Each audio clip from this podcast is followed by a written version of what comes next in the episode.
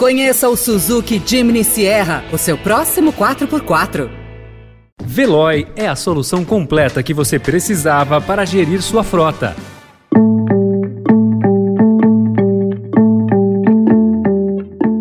Olá, seja bem-vindo, seja bem-vinda. Começa agora mais uma edição do Notícia no seu Tempo. Esse podcast é produzido pela equipe de jornalismo do Estadão para você ouvir em poucos minutos as principais informações do jornal. Entre os destaques de hoje, equipe de transição do novo governo terá nomes do PT e do Plano Real na Economia e Tebet na área social. Procuradores dizem a Moraes que empresários financiam manifestações bolsonaristas e a mudança no voto latino que impulsiona republicanos nas eleições legislativas americanas. Esses são alguns dos assuntos que você confere nesta quarta-feira, 9 de novembro de 2022. Estadão apresenta Notícia no seu tempo.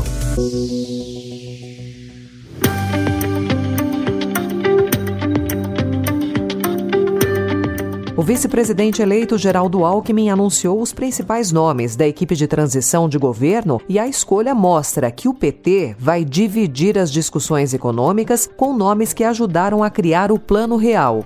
Começamos o grupo de transição, grupo técnico, na área de economia, com André Lara Rezende, com o Guilherme Melo, com Nelson Barbosa e Perso Arida. Claro que esses grupos técnicos, eles poderão convidar outras pessoas, professores, sociedade civil, todos os partidos do primeiro turno, os dez e os que também vieram no segundo turno vão sugerir outros nomes. À medida que forem chegando esses nomes, a gente vai incorporando e vai anunciando. A senadora Simone Tebet comandará a área social. O cargo dela no futuro ainda não foi especificado. Integrantes de 12 partidos participarão da equipe. Alckmin informou que serão montados 31 grupos temáticos. O presidente eleito, Luiz Inácio Lula da Silva, tenta se aproximar de partidos de centro e centro-direita para compor a sua base no Congresso. Ele convidou o PSD de Gilberto Kassab para participar do Conselho Político da Transição.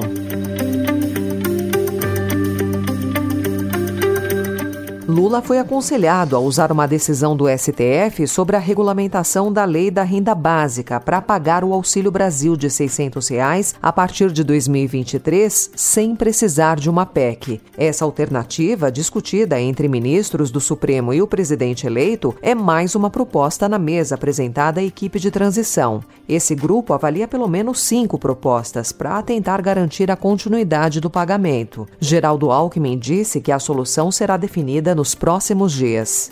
A forma de fazê-lo pode ser PEC, com a LOA, né? a PEC você tem a, a emenda constitucional e a LOA, pode ser outros caminhos. Você tem possibilidade, Tribunal de Contas da União, você ter outra hipótese de crédito extraordinário, judiciário, enfim, tem inúmeras alternativas. Isso vai ser definido nos próximos dias. O importante é o balizamento, garantir essa questão social que é central e de outro lado ter uma agenda de competitividade, né? Brasil crescer, poder gerar mais emprego, não são questões incompatíveis, elas até se complementam.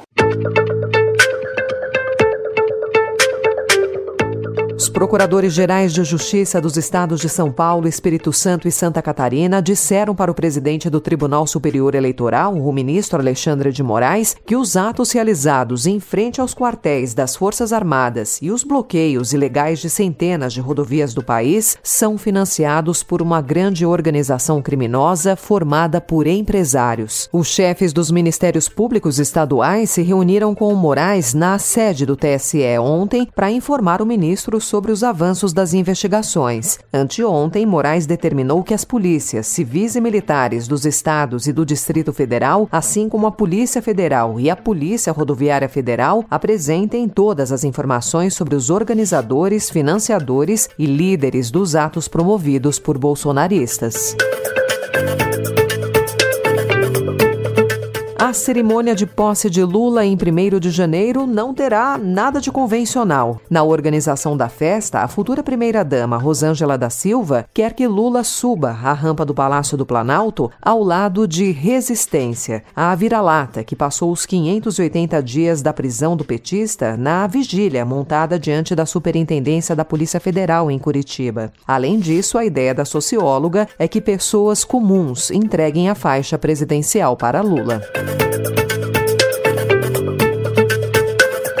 nos Estados Unidos, os latinos, que são 14% do eleitorado do país, têm se aproximado dos republicanos, que são os favoritos na renovação do Congresso. O novo desenho do legislativo vai influenciar o poder de Joe Biden nos próximos dois anos e um possível retorno de Donald Trump, que votou ontem na Flórida. Em parte, o voto nos republicanos reflete um perfil católico conservador contra as pautas progressistas. Mas, segundo pesquisas, a mudança também reproduz a insatisfação generalizada com a economia.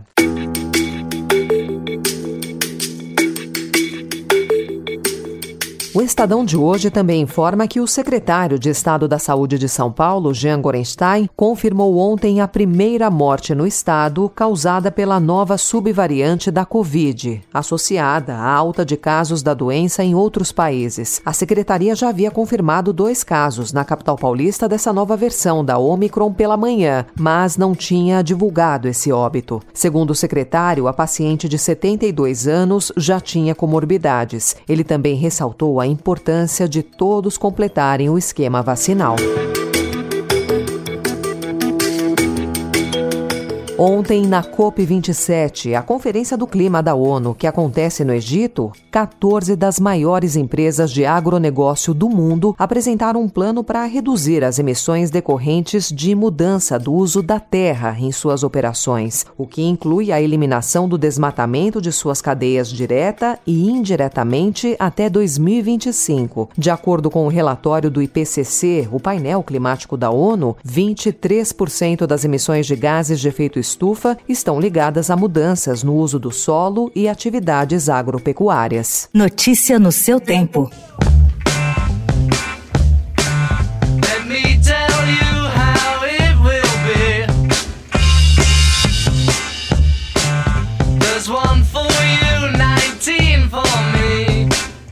A reedição expandida de Revolver, um álbum fundamental dos Beatles de 1966, convida a ouvir o trabalho como se fosse inédito. 56 anos depois, a versão remixada saiu mês passado nos Estados Unidos e é baseada na versão britânica. As novas mixagens foram feitas com tecnologia atual e ouvidos do século 21. Revolver é o quinto álbum dos Beatles a ser relançado em edição de luxo remixada e expandida.